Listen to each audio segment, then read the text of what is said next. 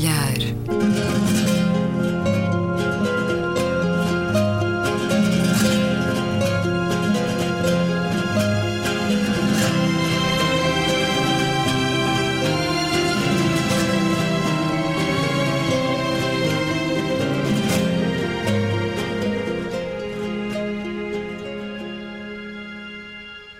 Bem-vindos a um certo olhar. É uma conversa na Antena 2 com Luísa Schmidt, Gabriela Canavilhas, António Araújo e Luís Caetano.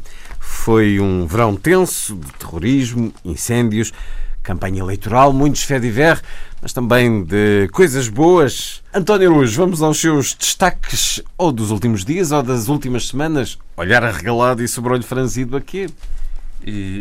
Não vou distinguir muito olhar arregalado e sobrou de franzido, eh, porque hoje mais uma questão da Coreia do Norte, mais um, um míssil.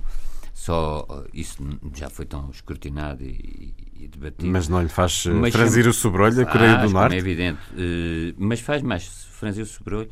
Um artigo que hoje saiu no Le Monde, precisamente hoje, de um Theo Clement, um, um artigo de opinião. Ele é um, um investigador da, da Ásia Oriental, em Lyon, e, e, ele diz mesmo que, sob pressão, a Coreia do Norte é perigosa. Isto é, a opinião dele é que as sanções económicas adotadas em 11 de setembro, portanto há, há, poucos dias, pelo Conselho de Segurança, são capazes de, de reforçar a, a, coesão belicista da Coreia do Norte e, segundo ele, mais não farão do que relançar um ciclo de provocações-sanções. Quer se subscreva ou não esta tese, isto é, a tese, que, e cito, ao aumentar as pressões, acaba por, paradoxalmente, justificar-se, entre aspas, o programa nuclear norte-coreano, mas o que eh, estamos a ver, até com alguma cumplicidade, talvez, da China e da, da Rússia, é que pessoas com que tenho falado e cuja opinião parece, como por exemplo Jaime Gama, dizem que muito possivelmente o o desfecho disto será a Coreia do Norte passar a ser uma pequena potência nuclear regional e, eh, e não pensarmos que agora há retrocessos no programa nuclear, etc. Vi ontem também uma notícia um bocadinho caricata, que era a Coreia do Sul estava a preparar uma equipa para assassinar o líder norte-coreano.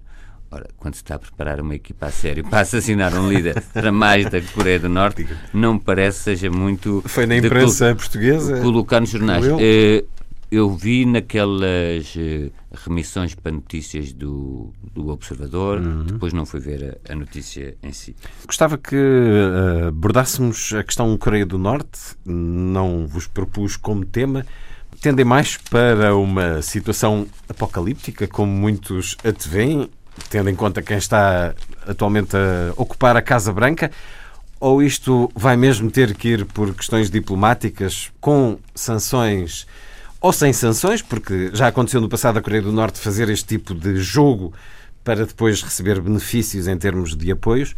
O que é que te diz a tua intuição sobre esta questão que vai dominando a geoestratégia política, Gabriela Canavilhas? Muitas coisas, mas antes de mais, deixa-me dizer-te que sempre que se fala de Coreia do Norte, a primeira coisa que me vem à cabeça é a chamada Pink Lady. Aquela assustadora. Exatamente, que viemos a saber através de uma, de uma peça uh, televisiva, de resto muito bem feita, que veio recuperar a história da senhora e que hoje, uh, uh, aquela senhora, sabemos nós, tem 70 e muitos anos. Era uma antiga estrela de TV dos idos anos uh, 50, 60 e que o regime da Coreia do Norte foi recuperá-la para ser o rosto do regime em matéria de uh, tudo que tem a ver Direitos com a política, política nuclear. Ela própria é um símbolo da política nuclear. É o rosto da tragicomédia que é a Coreia do Norte. Tragicomédia. Muito bem, Luís Caetano encontraste a expressão certa. E mais ainda, dá lições e dá aulas às novas uh, locutoras para saberem chorar, para saberem dar as, as notícias sobre o nuclear. Exatamente. Viram esse vídeo vi, também? Vi, vi, vi, é extraordinário. a nossa Madame Butterfly da Coreia do Norte. Isso. Mas falando agora de, de coisas mais sérias, é, é, um, é um problema eh, gravíssimo. Aliás, que não seria de esperar que com uh, Donald Trump a liderar os Estados Unidos, que não pudesse ocorrer algum tipo de, de de, de, de ponto fulcral uh, no globo onde alguma tragédia desse tipo se viesse a desenhar. Não me obrigues a defender Donald Trump não, pela primeira vez, não, mas repare, neste caso o maluco já lá estava antes, uh, o da sim, Coreia do mas Norte. Mas para, para haver um conflito e, e, e, e uma tragédia a desenhar-se, é preciso que haja interlocutores que. Hum. que, que Achas que ele vai mesmo optar pelo fogo e fúria ou os conselheiros vão dizer tenha lá calma? Mas não podemos deixar de sublinhar isto. É preciso que haja uh, interlocutores que acicatem este tipo de atitude. Hum. E não se pode dizer que, não, que Donald Trump tenha tido uma, uma reação propriamente dissuasora ou diplomática hum. no sentido de minimizar qualquer ou, ou de, ou de, ou de uh, rebater estes impulsos. Uh, quanto à, à, à natureza uh, bélica e, e, exponencialmente perigosa cada dia mais uh, trágica deste de, do líder, eu julgo que há ali uma componente também uh, de encenação para o mundo. Será que eu espero, eu espero estar certa. Hum. Porque, Achas que é fogo de vista e não fogo real? Porque tal como aqueles grandes uh, o desfile de, de, das tropas e, e aquela forma uh, importante naqueles regimes como se demonstra a sua capacidade de força, como Uma se demonstra a sua uh, capacidade de intervenção coreográfica para plano interno. Talvez também, espero eu, este tipo de manifestações seja uma forma de o fazer de outra forma para plano externo. É uma forma de impor e de demonstrar a sua capacidade de força. Pode ser, eu espero que assim seja, mas gostava de ter do lado ocidental uma força uh, grande, uh, normalmente representada pelo chefe da maior força, uh, das Forças Armadas do mundo, neste caso os Estados Unidos, que pudesse ser uma contraparte respeitável e em, na qual nós depositássemos confiança para pôr água na fervura. Isso, disso é que eu não estou tão certa. Não havendo qualquer tipo de ação bélica, vai manter-se esse gigantesco campo de concentração, que é a Coreia do Norte, o que também não nos deixa lá muito bem dispostos, pois não, Luísa Schmidt? Eh, pois, claro que não. Quer dizer, há aqui uma, uma, uma questão geoestratégica que não podemos deixar de equacionar, que tem a ver com os, os poderes Rússia e China eh, versus o, a América e, o, e, e, a, e, no fundo, a presença da América naquela região do mundo. E isso passa, evidentemente, por diplomacia. Há imensas variáveis que não, que não são, que, que, que nos deixam uh, muito alarmados. O próprio Japão e a maneira como o Japão está a reagir uh, e a maneira como o próprio o primeiro-ministro do Japão quer mudar a Constituição de modo a poder tornar-se um Estado militar e é uma, e é uma personalidade, segundo dizem os meus colegas sociólogos, uh, muito, com muitas semelhanças com Donald Trump, portanto é uma hum. pessoa também... e o Japão voltou a ser sobrevoado por um míssil na última quinta-feira. E, portanto, é, é, é, é, aqui qualquer coisa, é outra vez uma guerra fria, mas desta vez com o risco de ficar quente. Uh, e, portanto, a outra também tinha esse risco. Mas neste, neste caso podemos estar mais perto disso um, e, portanto, é preciso muito, muita diplomacia, muita diplomacia para tentar resolver este assunto. Isto, seja ou não mera coreografia, é perigoso. Isto é, mesmo que seja coreografia, eu não me fixaria tanto naquelas paradas em Pyongyang, fixar-me mais nos mísseis que estão a, a sobrevoar cada vez e, e mais longe. E, portanto, eh, mesmo que isso seja apenas eh, um gesto aparatoso de demonstração de poder, o que é facto é que a Coreia do Norte, a probabilidade de vir a ter a ser uma potência nuclear é grande e a Coreia do Norte não deixará de exibir, não estou a dizer utilizar, mas exibir, e exibir, num certo sentido, é, acaba é, muito por estar paredes meias com utilizar, não se sabe o que é que é. E isto não tem muitas semelhanças com a Guerra Fria tradicional, porque a União Soviética, mesmo com tudo aquilo que conhecíamos, a União Soviética, apesar de tudo, havia um conjunto de pessoas, via a gestão da crise dos mísseis de Cuba, que é bastante diferente do que agora, uh, quer dizer, a União Soviética tinha coisas que nós podíamos considerar eh, do domínio neurótico, mas aqui não há coisas que não sejam do domínio neurótico, desde os hábitos até a, o culto da personalidade, portanto, o Stalin e tudo havia, e nos outros, culto da personalidade, o Khrushchev também teria as suas responsabilidades grandes, sobretudo na, na Ucrânia, mas nada que se compare com isto aqui é elevado a um nível que tem aspectos kits e caricatos e com os quais nós brincamos um pouco. Mas, mas não tem graça nenhuma. Mas, mas, mas na diferença nenhuma. também há uma capacidade muito inferior da Coreia do Norte hoje, não, mesmo que tenha atingido a, questão, a, capacidade a nuclear, é, seguinte, é uma capacidade sabe, limitada. sabe, o programa nuclear norte-coreano foi muito baseado num indivíduo que fugiu e fugiu e vendeu as coisas para lá. E eh, a partir do momento em que se é uma potência nuclear, ainda que limitada e regional, penso que poderá alcançar o nível de Israel. Uh, do ponto de vista de. Talvez não tanto, mas Pois, claro, mas basta ter. Mas basta ter, basta ter isto é como o Dr. Strangelove. Basta é um ver... país que não tem papel higiênico, por exemplo. Sim, Portanto, claro, mas tudo... isso não interessa muito na hora de contar espingardas. Eu conheço Bem, aquelas frases. As espingardas depois têm limite. Uh, as espingardas precisam de um óleo. Mas aí estamos a falar de armamento convencional. Aqui Sim, mas, aquela, pode haver mas mesmo um... o armamento nuclear, sendo um país com uma reduzida capacidade de angariar uh, meios meios, meios económicos, porque eles não são exportadores de nada de especial, eles não têm meios de é, produção é, de ouro, de petróleo. Portanto, minerais, a sua capacidade de investimento e de criação de, uh, de, de, de um, armazenamento nuclear grande Substancial, é sim. reduzido. Podem sim, ter mas, um ou dois exemplares, enfim, mas para variar é, internacionalmente e depois esgota-se causa um tumulto mundial. Ok, mas depois aquilo acabou, não é? Quem vive na Coreia do Sul, isso depois provoca sobre-reações claro. da, da, da, Coreia do Sul. mas, pode haver uma espiral de, de reações. Sim, mas já é agora que falamos da exportação, um dos artigos de exportação tem um artigo que é o turismo, aquele turismo do horror que já aqui falámos, que vão lá. Eu julgo que deve estar suspensa agora. José Luís Peixoto e, e, outras pessoas. Não acredito etc. que isso esteja em ascendente neste momento. Mas em descendente também não sei se estará. Mas tem também uma coisa curiosa que são umas fábricas de faz estátuas, a Mansudai, eh, estátuas horríveis, aquelas estátuas que vende para a África, a de Samara Machel, há tudo, mas há uma estátua dessas, imaginem, feita pela Mansudai, em frente à sede do Banco eh, Central Europeu em Frankfurt.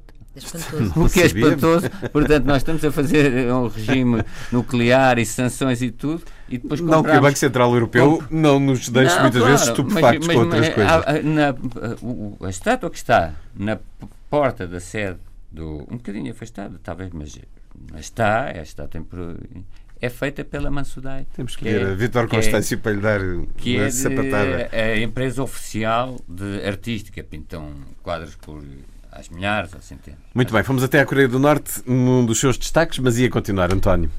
A Catalunha também acho que é um.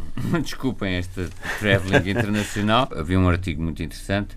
A Catalunha, a epilética de Espanha. E, e realmente, quando vemos o governo de catalão uh, fazer hoje também a primeira página do El País eh, de, com a, a, estratégia o governo da Catalunha instala-se na desobediência. Portanto, a crise institucional é muito grande. O senhor Juncker acabou por atribuir tudo, o desenlace disto ao Tribunal Constitucional, mas isto acaba por ser uma espécie de Brexit eh, da Catalunha e, e é possibilidade é comum. possível sim sim claro possível longínquamente como possível. sabem mesmo na, na votação no, no, hipotético referendo a alcaldesa de Barcelona Ada Colau já disse que vai ser difícil ter ter os boletins e ter aquilo tudo mas mas é uma situação obviamente preocupante não deixa de ser significativo um pormenor que passou um bocadinho uh, ao lado das pessoas que foi na lista dos mortos dos atentados a Generalitat, portanto o governo regional,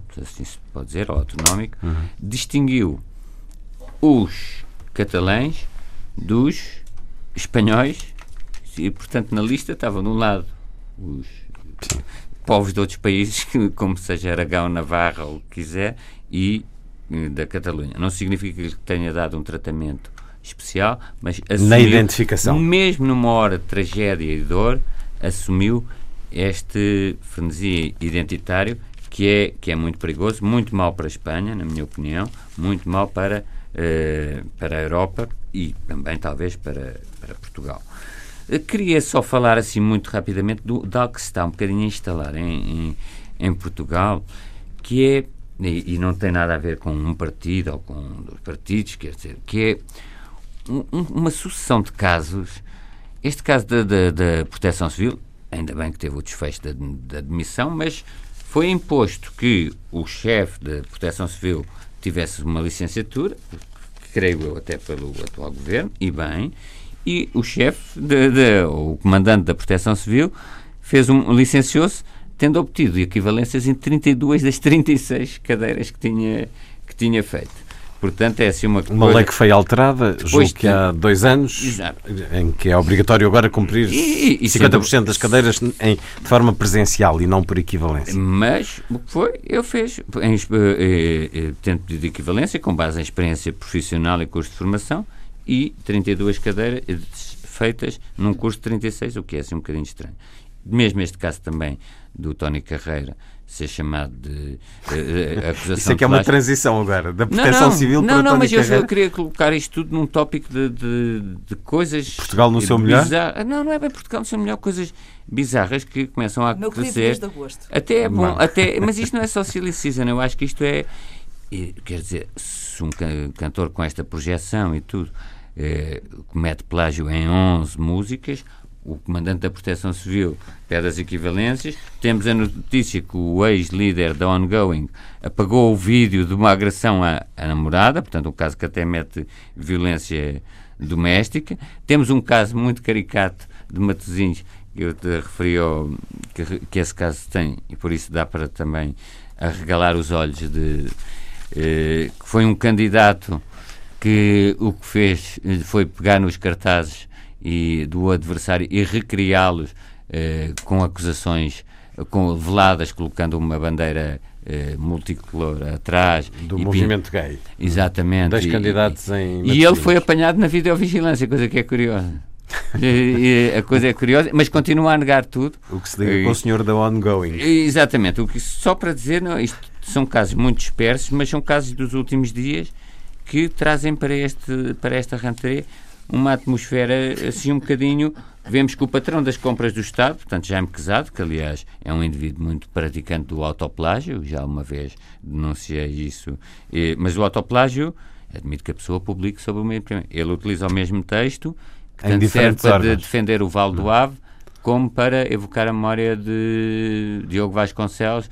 E, e o mesmo texto, estou aqui em Madrid, passa, estou aqui em Moscou e tudo o resto é, é, é igual. Economia de meios. exato, mas não na, na, nas, nas viagens eh, que fez a Seattle e São Francisco a convite da Microsoft e da Oracle. A revista de imprensa, como diz a Gabriela, de um querido mês de agosto, que já vai longe em setembro, e estas até são mesmo relativamente recentes, a questão do plágio. É provável que um dia olhemos com atenção não só esta, este caso de Tony Carreira, como a questão dos os direitos de autor, que é uma questão complexa e antiga, uh, mas de plágio, de facto, há, há, muito a dizer. Bom, Gabriela, os teus destaques, olhar arregalado, sobrolho franzido nestes últimos dias. Eu pego no plágio também, não, não enquadro nenhuma, em nenhuma das duas categorias, porque não sei muito bem em qual. Uh, se em sobrolho arregalado, se em franzido. Até porque ainda estamos a falar de uma coisa que é necessário provar, julgo eu, é necessário ser Sim, provada, ser investigada. Mas a primeira, a primeira, o primeiro ponto que sobressai disto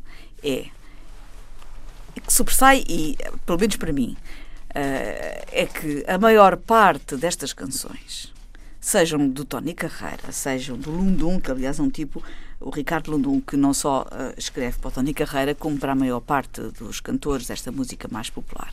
E que é um tipo com muito sucesso. Ele, sozinho, é mais rico do que todos estes cantores juntos, porque ele, como autor, uh, é o autor dos grandes sucessos, desde as Ágatas até o Emanuel, todos eles Como têm. É que se chama? Ricardo Lundum é o autor é das canções. É assim. Uh, ora bem. Tem um apelido muito musical.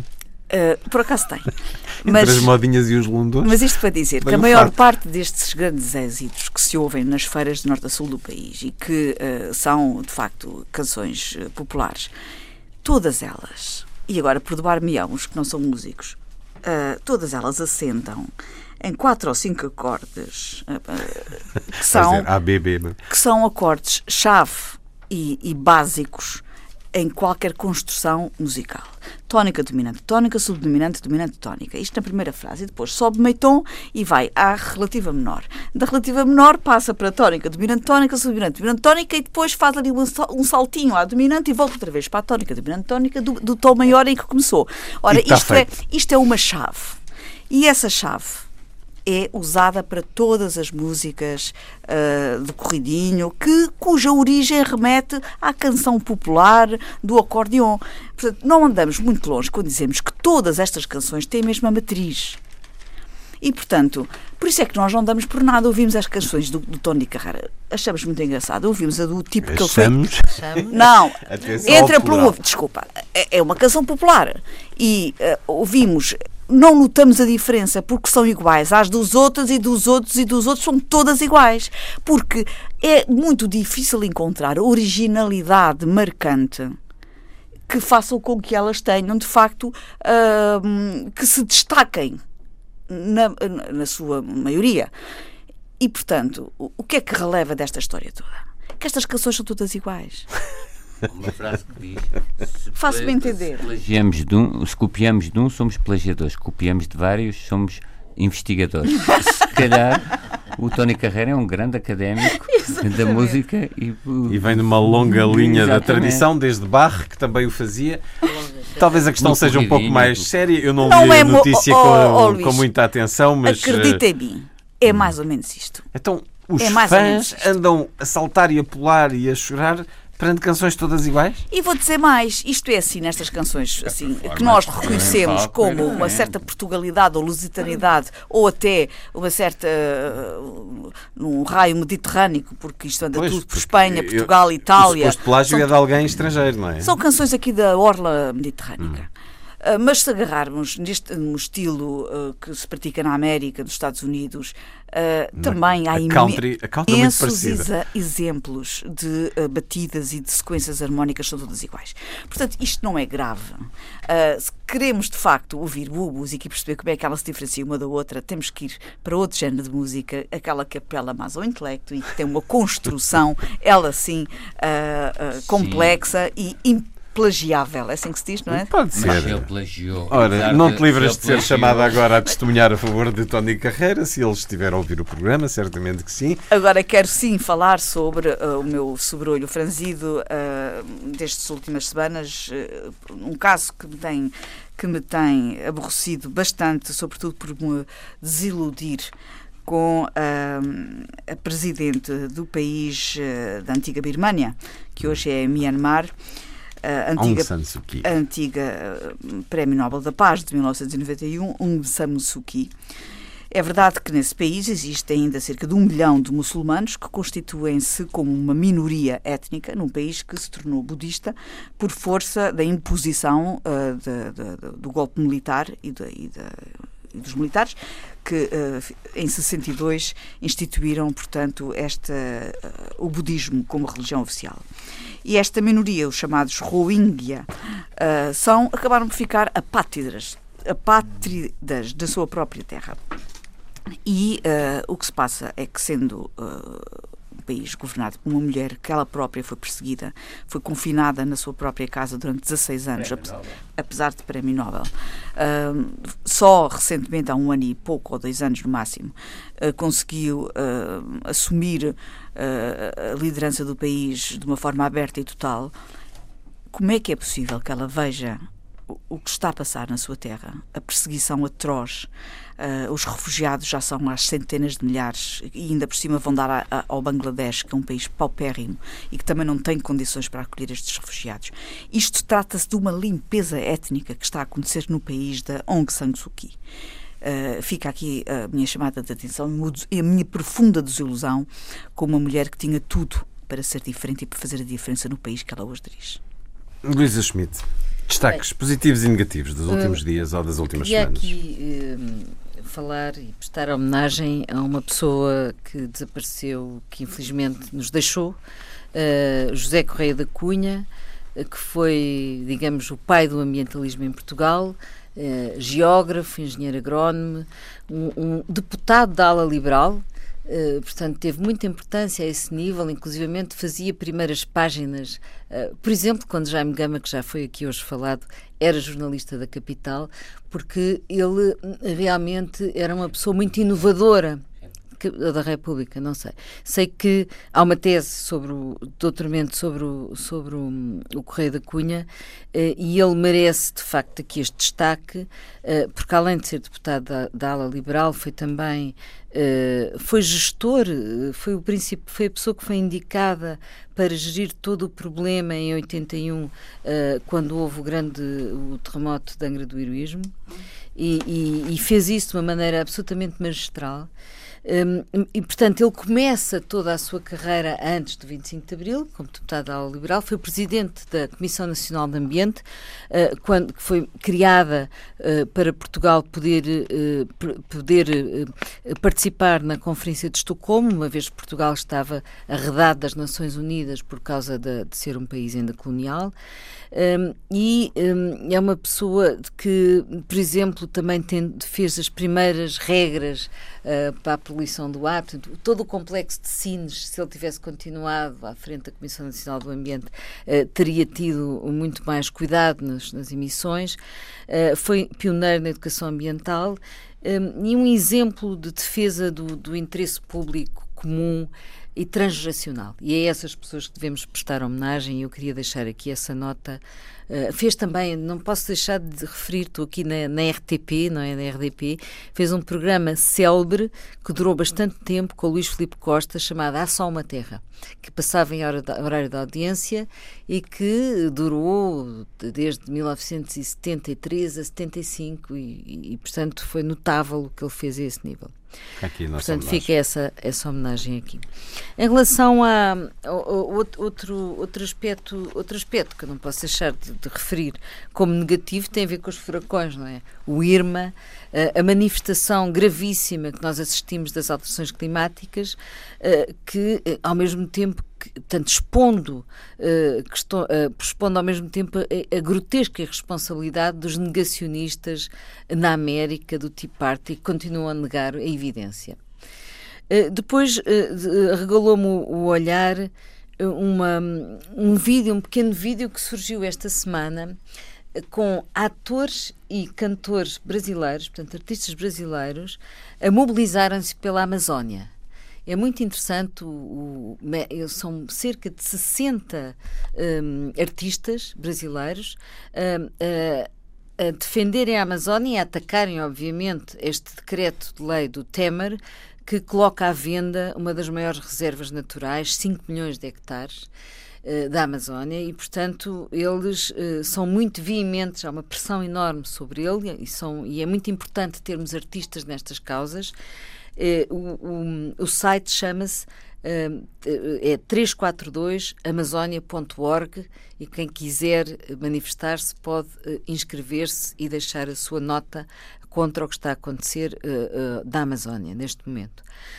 Como aspecto positivo, sublinhava, por um lado, a mobilidade elétrica, aumentou muito a venda de carros elétricos, mas resta agora que os postos de abastecimento, a Mobie funcionem, não é? Que os postos de abastecimento existam em mais estão... quantidade. Não, não é só existem em mais quantidade, de facto há cidades onde eles não existem, não é? Foi. Mesmo no Algarve é difícil. Era bom que começassem a funcionar bem, não é? Que o governo uh, pusesse a funcionar os contratos que assina, uh, nomeadamente com, com a Mobie. E, e, isto é importante porque estamos na Semana da Mobilidade, da Mobilidade Sustentável, que é dia 22 de setembro. Uh, muitas ruas vão estar fechadas e, portanto, vai haver o, a tal Semana Europeia da Mobilidade que vai chamar a atenção sobre a forma, uma forma de mobilidade mais sustentável e eu queria deixar aqui essa nota positiva. Estamos prestes a entrar no período oficial de campanha eleitoral e as últimas semanas têm sido marcadas na política nacional por ela. E uma decisão da Liga de Futebol Profissional de colocar vários dos principais jogos da jornada no próprio dia das eleições, praticamente à hora do fecho das urnas, levou a uma contestação por parte do governo e a uma uh, oposição a essa contestação por parte dos partidos da direita, nomeadamente, ou principalmente, mas o próprio uh, Partido Socialista, Carlos César, diz que pouco adianta apesar de poder ser útil legislar para acabar com esta prática que começa a ser uh, frequente, é a terceira vez que a Liga de Futebol Profissional marca encontros para o dia das eleições. Temos eh, agora foi alterada a hora do Sporting Futebol Clube do Porto, o jogo forte da jornada.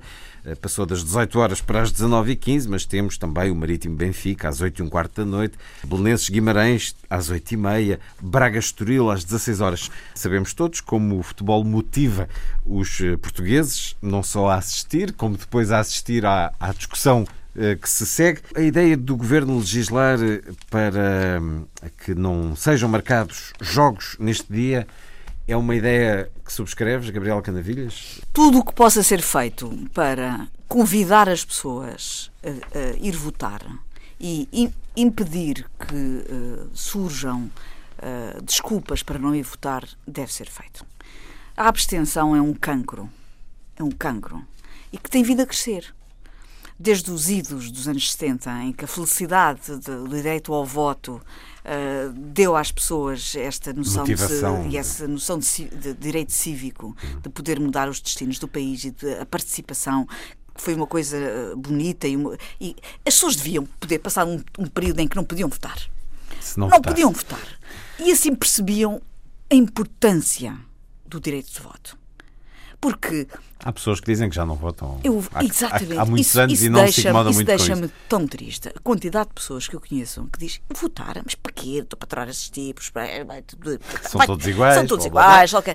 E essa, essa descrença, essa falta de, de respeito por um direito que foi conquistado por muitos, alguns com a própria vida para poder, para poder eh, oferecer o direito de voto a todos. Mas reconhece que essas pessoas não vão votar porque não querem ir votar, quer tenham futebol, quer tenham uma festa de anos, quer tenham. Mas, quem quer votar vota, compete, quem não quer não vota. Mas ou, compete, ou achas que por, não é bem por acaso assim? até acho que o voto é ser obrigatório, mas isto é outra discussão que o dia vamos mas ter podemos? aqui, porque hum, neste momento as, uh, os índices de abstenção médio em Portugal uh, ultrapassa os 50%.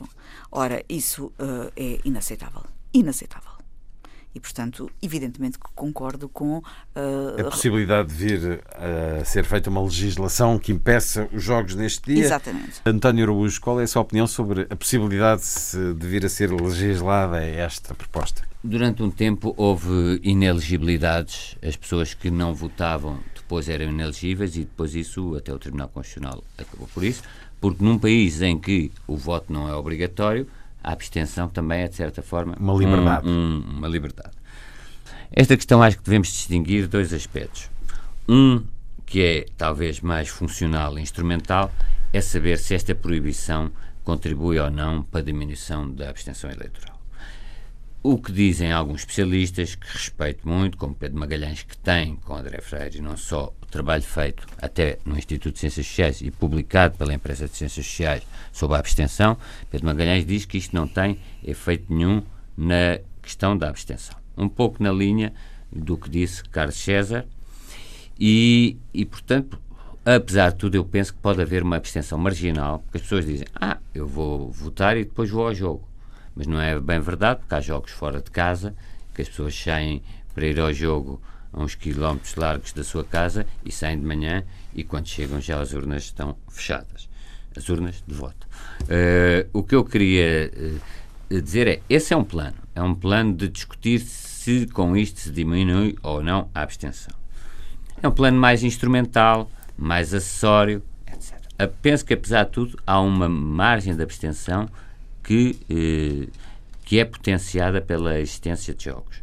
Mas, dando isso de barato, a questão mais grave, quanto a mim, é o facto de a Liga eh, ter decidido eh, marcar os jogos eh, invocando questões de calendário, justificando-se com questões de calendário, mas não é quase uma afronta, digamos, do sistema desportivo ao sistema político-democrático. Uma afirmação de poder, quase. Exatamente.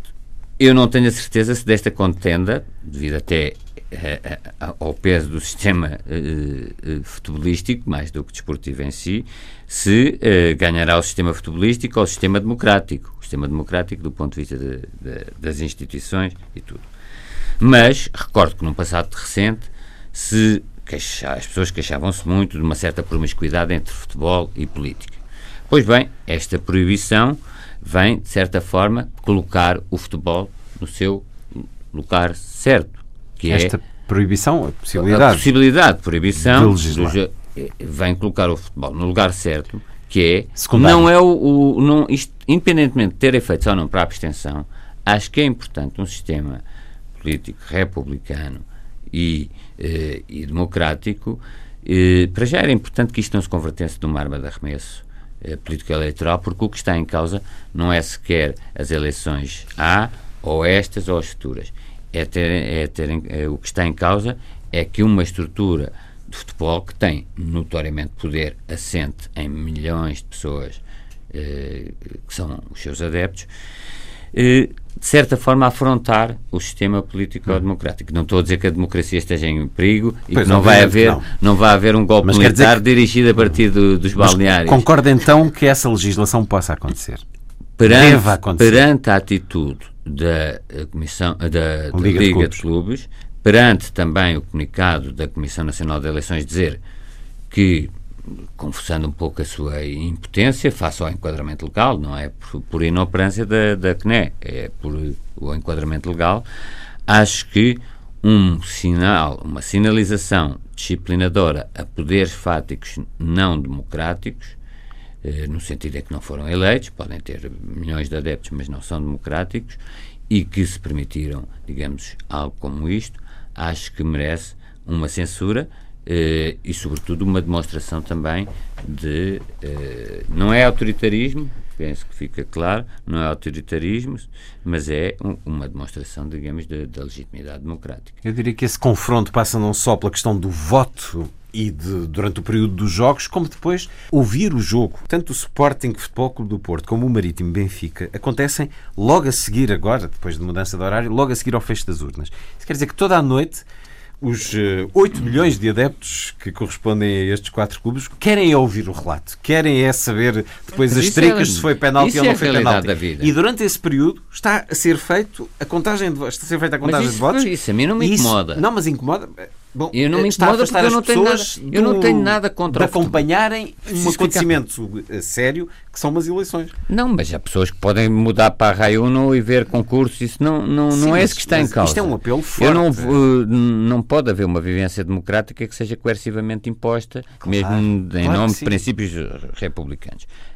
O único ponto que eu acho legítima a intervenção, esta intervenção, é no sentido de demonstração que o poder democrático tem de emitir a legislação que, eh, quer dizer, não há ilhas de poder fora da, da democracia e que possam. Eh, é, é, porque esta é uma ilha especialmente forte e, e densa e frondosa. E com eh, relações muitas vezes com o poder não, é, político não é são que recomendáveis. Curioso, é que, e repito, que há uns anos havia lamentos transversais aos partidos, que havia uma grande promiscuidade entre política e futebol, lá aconteceu umas coisas, Hermínios Loureiros, etc.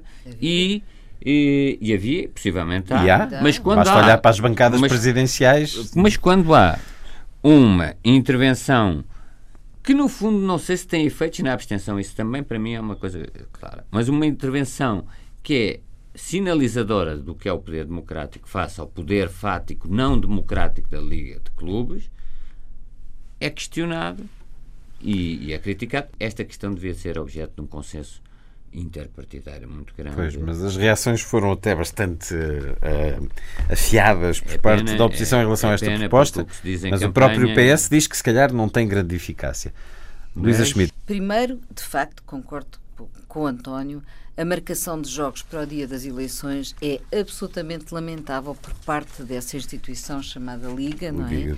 Que passa um péssimo atestado a si própria. Portanto, isso é a primeira coisa. É? é, é, é, mesmo. É, é, lamentável, quer dizer, não é respeitável. Não é? Mas eles coisa, argumentam com questões internas de calendário. Os clubes precisam de estar 72 horas entre jogos. Agora, a segunda coisa, é, é, eu acho que não devem ser proibidos. Portanto, eh, é sempre muito negativo, tanto em termos políticos como sociais, proibir. Portanto, não, não, não penso que é como proibir ir à praia, proibir. Não se deve proibir. Agora, o voto, e eu aqui volto ao que foi dito inicialmente, o voto deve ser obrigatório Deve ser obrigação. E isso não é uma, é uma coisa que podemos, eh, não temos que Qual é a punição para se não cumprirmos? Não, é, é que repara uma coisa, num mundo onde ainda há pessoas que ainda não podem votar, onde há, eh, não se pode prescindir da afirmação de enorme importância que é o voto. E, portanto, julgo que se deve eh, criar legislação, deve aí sim um, tornar, há muitos países que o fazem, há muitos, a Suíça, olha o Brasil, muitos e sabes países. o que acontece a quem não torna? Não, o que acontece, que acontece, ou paga uma multa, ou tem alguns, perde alguns direitos. Hum, perdem dias de férias? Per, não, as pessoas Era uma boa não, forma. Não, mas, há uma, mas as pessoas têm, têm direitos. E com isso também não, se facilita eu, a forma de votar. Pode-se claro, votar de várias maneiras, com dias de antecedência. É que depois, em plena sociedade de, de múltiplas maneiras. Em plena sociedade de informação, com as tecnologias que hoje existem disponíveis, não, não é, é, inaceitável que não haja maneira de assegurar a possibilidade das pessoas votarem eletronicamente. Quer dizer, não se compreende como é que isto ainda não está a acontecer e julgo que devemos mesmo discutir, o país deve discutir a necessidade absoluta de tornar o voto obrigatório é uma questão de cidadania. Exato, aumentando, não se pode prescindir. Aumentando as formas de, de, dessa participação. Aumentando e, até, demora, e até, eh, até pode ser espaçado nos dias, não é? Falemos da SETA. SETA com um C. É um acordo progressista de crescimento inclusivo que poderá, atenção ao tempo verbal, sempre muito em voga na imprensa, poderá trazer benefícios substanciais. É um acordo que se prepara para ser assinado entre a União Europeia e o Canadá, a metade da América do Norte com quem simpatizamos mais eh, em termos de dirigentes. Talvez por isso também esta aura de um bom relacionamento com o Canadá possa ser apelativa neste momento. Mas uh, há questões a envolver a SETA que não têm sido propriamente muito apresentadas publicamente, muito noticiadas, e por isso Peço-te, Luísa, que nos eh, fales deste tratado, este acordo de crescimento inclusivo, mas que dizem uh, muitos com um caminho sinuoso. Bem, há um ponto prévio, que é o seguinte: o tratado até podia ser, que não é, maravilhoso, fantástico e inocente, que não é. Mas o que é totalmente inaceitável é que um tratado que vai interferir com as vidas individuais das pessoas até ao nível da saúde de cada um de nós seja negociada em atmosfera sigilosa e fora do debate público. E só isso deve ser motivo para ser liminarmente rejeitado. Eh, porque o processo todo deste tratado foi uma lição, eu diria, de desdemocracia, e des, porque, porque criou uma enorme desmobilização, foi persistente e, e, estruturadamente houve aqui uma intenção de retirar ao escrutínio público esta discussão. Os próprios jornais praticamente não falaram sobre Sim. isso e, portanto, isto é uma matéria que não que é inaceitável, todo o processo é inaceitável. Hum. Quando dizes Depois, que pode afetar até a nossa saúde, isso tem a ver é com. Estou, depois é o que eu ia dizer hum. a seguir, que além disso é gato escondido com o rabo de fora, não é? Porque, Porque mexe com, com todas as mexe, empresas, com mexe, leis, mexe com, com, regras? Com, com várias coisas, com os, tri, com os tribunais, com a justiça, com, com as questões do, dos, dos produtos que são utilizados ou não, podemos ir detalhadamente sobre eles, sobre isso, mas há aqui outra coisa que eu também queria dizer. Há aqui um lado que é imposição. Eu não sou, eu não tenho nada, dito isto, eu não tenho nada contra os tratados comerciais e contra qualquer tipo de tratados que existem há muitos anos e que sempre existiram e oxalá continuem a existir. Mas há aqui uma imposição de caráter comercial à vida dos cidadãos dos países e estão criadas as condições para as grandes empresas multinacionais, as grandes corporações, imporem aos Estados a defesa dos seus interesses sobre o interesse público. E uh, é um pouco falar aos Estados de cima para baixo. E, e, já tem acontecido com, com outras, uh, outros tratados. Por exemplo, eu já te explico, eu já te ah, explico duas outras coisas. Por exemplo, já houve casos uh, uh, em que, por exemplo, a Austrália fez campanhas antitabágicas e a Philip Morris pôs a Austrália em tribunal, o, o Estado. E, portanto, e, e, uma coisa que é extremamente polémica é que estes tribunais, portanto, que são tribunais arbitrais, que são constituídos de uma forma uh, uh, completamente fora daquilo que é a justiça habitual. Uh, escolhe-se um juiz, a empresa escolhe um juiz, o Estado escolhe outro e é outro que é nomeado. Já houve inclusivamente uma declaração dos juízes europeus a considerar que este tipo de tribunais organizados para resolver estes assuntos são, são, não, são, uh, não são considerados independentes e com suficiente hum.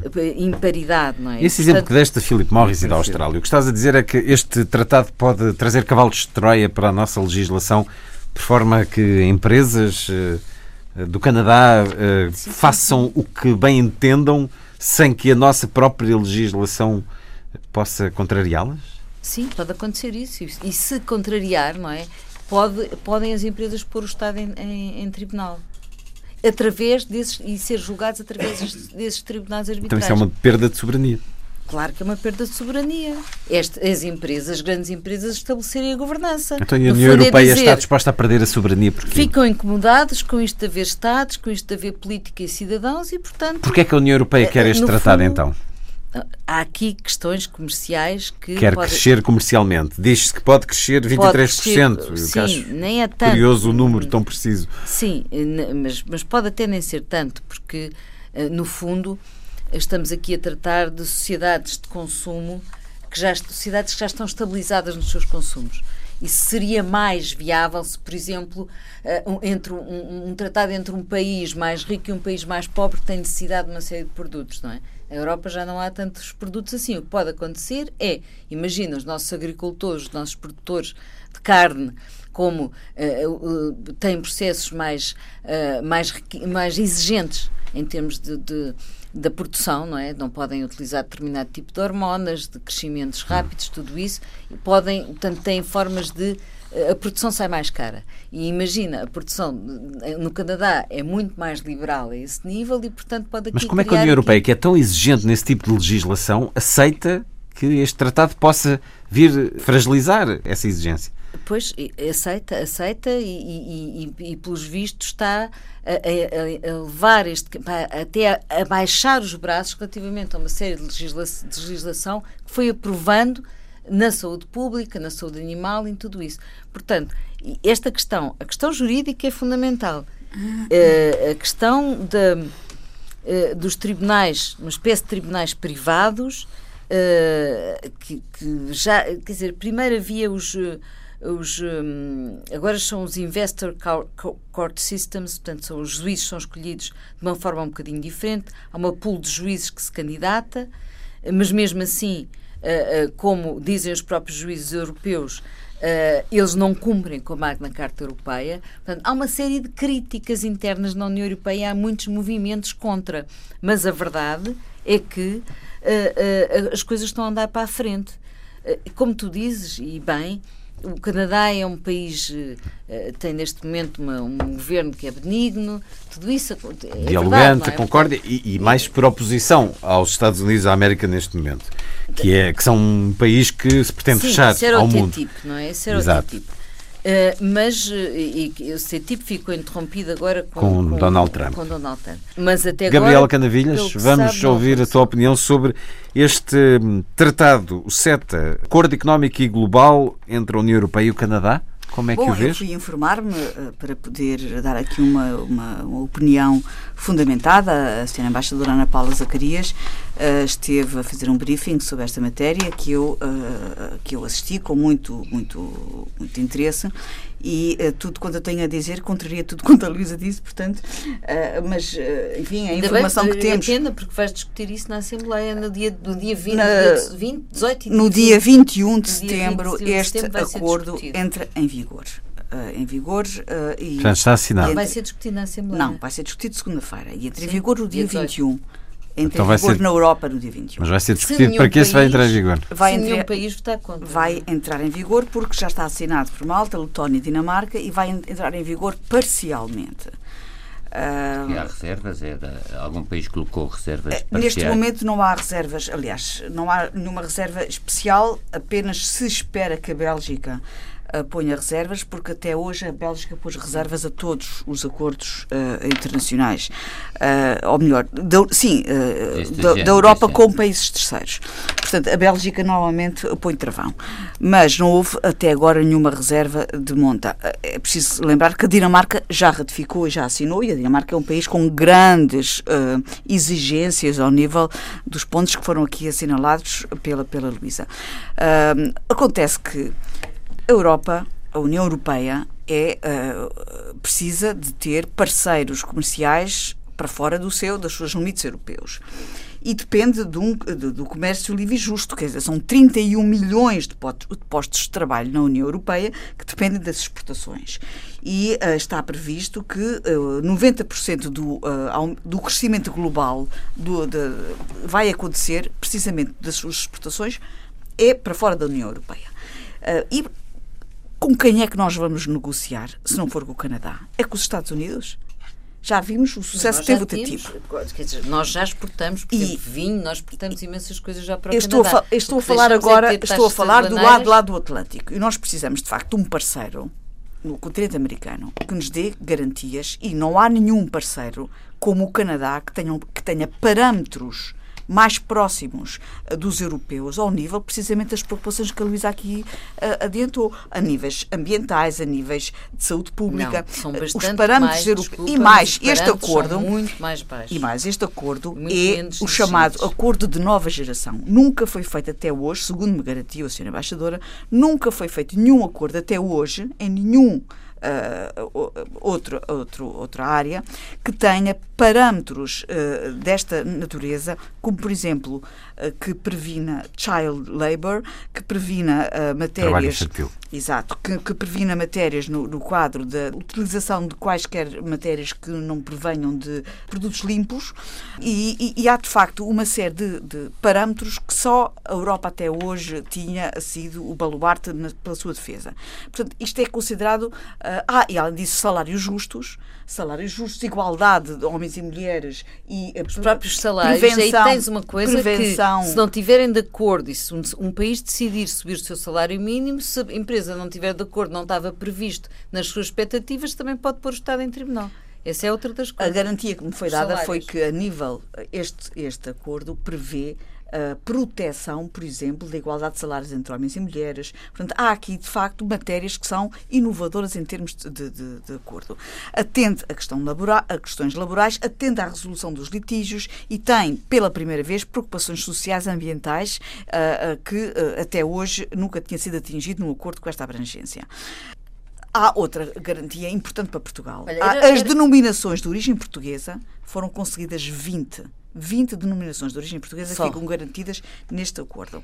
E um, a redução, vamos lá ver, a redução da pobreza Mas, no oh, mundo oh, oh, consegue-se estar ligada Era ou não era fundamental? Quanto mais vias de comércio estiverem abertas no mundo, mais Sim, chance se dá à libertação da pobreza. Quanto mais vias se dá a questão aqui é uma garantia de legislação. Da, da, da, da, capacidade Depende de, de como isso é feito, percebes? Estás a dizer, Luísa, que este tratado tem cláusulas que permitem que uma empresa canadiana ponha o, ponha o salário mínimo inferior àquilo que é obrigatório em Portugal? Não, o que eu estou a dizer é que se um país decidir, se, imagina aumentar que, o salário mínimo, faz um ela contrato, pode contestar? Pode contestar. Exatamente. Isso é um absurdo, não, porque não é absurdo, a legislação, é As empresas, a Constituição sabes, está acima de tudo. Estás enganada, Luísa. Não estou. Olha, e já agora, era muito interessante que essa embaixadora e que o Ministro dos Negócios Estrangeiros, por exemplo, era fundamental que explicasse ao país o que é que vai acontecer. Porque ninguém explica isso, estás de acordo comigo.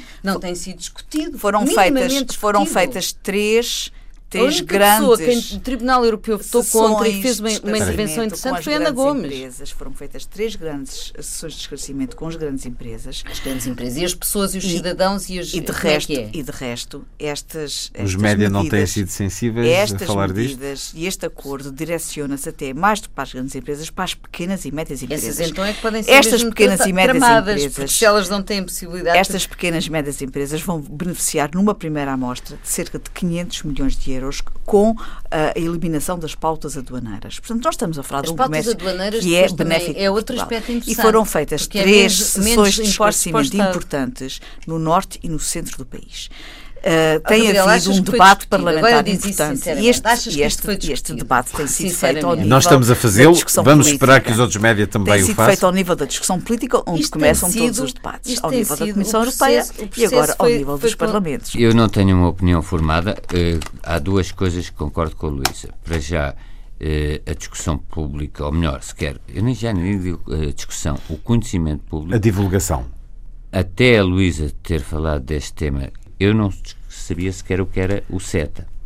E, portanto, isso, não estou a dizer que eu seja um cidadão particularmente bem informado, uh, mas leio jornais e não sabia sequer o que era o CETA. E, portanto, apesar de tudo, se tem as implicações, não estou a desconfiar da Luísa, só estou a dizer, é, se tem as implicações, eu não estudei isso, de um salário mínimo não poder, que é, uma, que é, que é, é digamos, um exemplo legal. básico. Não, é um exemplo básico, mas é uma coisa, eh, não um montante em si, mas a existência de salário mínimo é uma coisa que está consagrada Mas temos lei. aqui duas visões distintas entre claro, a Gabriela portanto, e a Luísa na salvaguarda eu não sei, desses direitos. Não sei em concreto o que é que se vai passar, mas há um ponto que a Luísa focou e que não tem só a ver com este sete, que tem a ver com um grave risco, que é o recurso cada vez maior às arbitragens e não só tribunais de comércio, mas isso houve, mas, como é evidente, como o sistema judicial tradicional não dá resposta em tempo útil ou dá respostas uh, complexas, uh, uh, as grandes empresas, para a resolução de litígios, estão, até muitas vezes o Estado, a recorrer aos tribunais de arbitragem. Nada tenho contra isso, mas o risco de se criar uma justiça, se quisermos, via verde de justiça, e o efeito desigualitário do acesso à justiça é muito grave, sobretudo porque a justiça eh, em si pressupõe precisamente eh, a justiça entre os cidadãos. E a confiança se, nessa justiça, não, não, claro, tanto mas nacional acesso, como na União Europeia. Se o acesso, ao, ao, ao, se o acesso a um sistema que se deve basear na igualdade, na igualdade perante a lei, já de si é distorcido pela uma privatização da justiça, de certa forma, e, e, só tem acesso à via verde quem pode pagar árbitros que são pagos a peso, digamos, de ouro.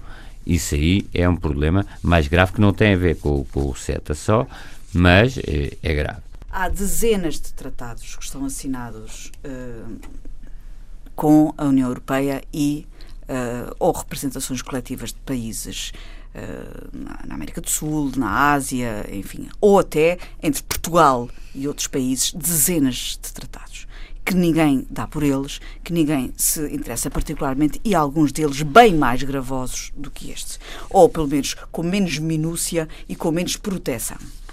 Este apenas está neste momento em cima da mesa com tanta, com tanta uh, militância eu digo militância, porque eu recebo no meu e-mail uh, dezenas de e-mails por dia, daqueles que são todos iguais, gerados automaticamente.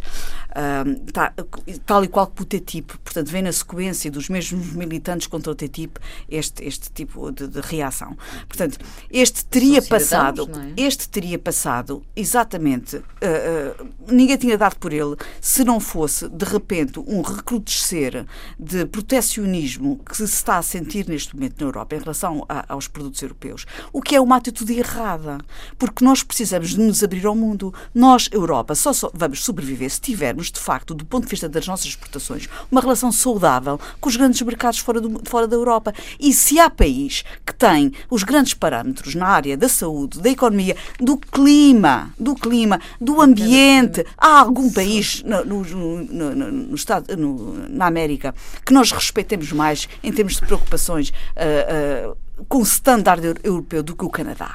Agora estamos com medo que o Canadá venha obrigar a Europa a produzir e, e, a transacionar e a transacionar produtos que sejam confeccionados por gente que receba menos do, abaixo do salário mínimo. Não queremos estamos a falar do Canadá. Que o acordo permita, porque não estamos a falar, nunca se sabe quem é que pode ocupar. Nós estamos a falar de um país da Índia. Nós estamos a falar de nenhum país do terceiro mundo. Estamos a falar do Canadá. Pronto, mas, sejamos, mas sejamos um bocadinho mais otimistas. Mas os países não são os governos. Eu nunca sabe um governo governo possa aparecer no Canadá tipo Trump.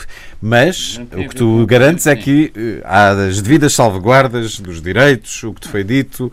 É, e, e ela disse: este acordo está a ser negociado há anos bastante. Esta é uma matéria e com gente que, que tem exigências e princípios. E, portanto, se não estivesse uh, uh, uh, salvaguardados todo, todos os valores pelos quais Portugal, nos quais Portugal se revê, o governo português não iria propor a, a ratificação eu, eu, deste acordo. Temos visões diferentes sobre ele. Era Mas puseram os vossos argumentos e isso é importante e não tem acontecido isso nos médias em geral sobre este, sobre este assunto e mais debate e mais transparência. Então vamos esperar que a comunicação social dê atenção ao acordo económico e global, CETA entre a União Europeia e o Canadá.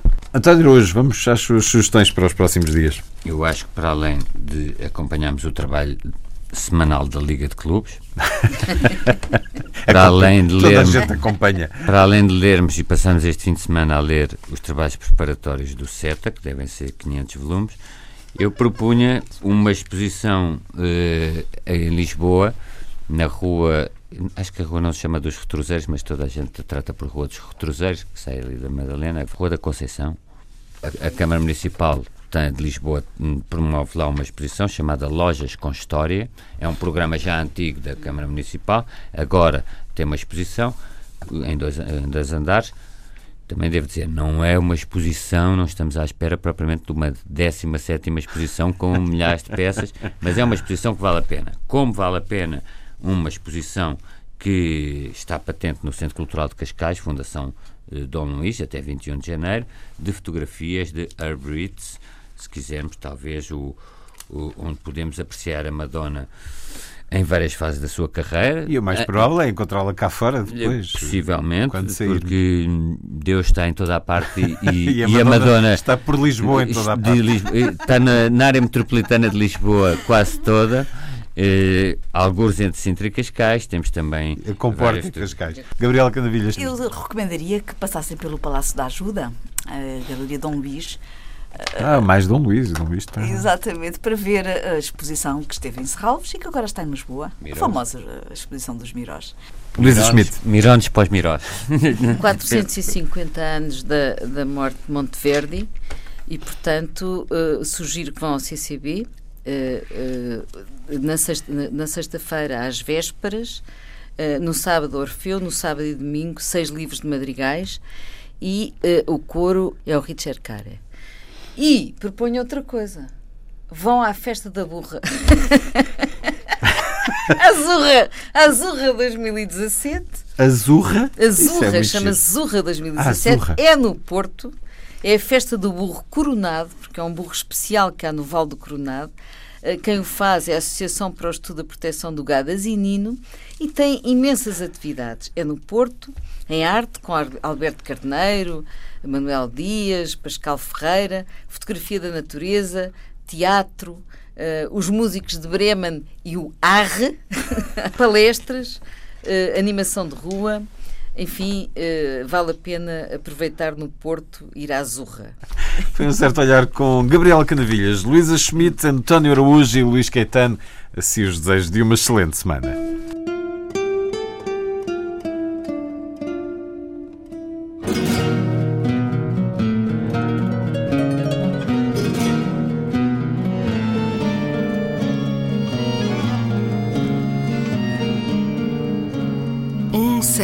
Olhar.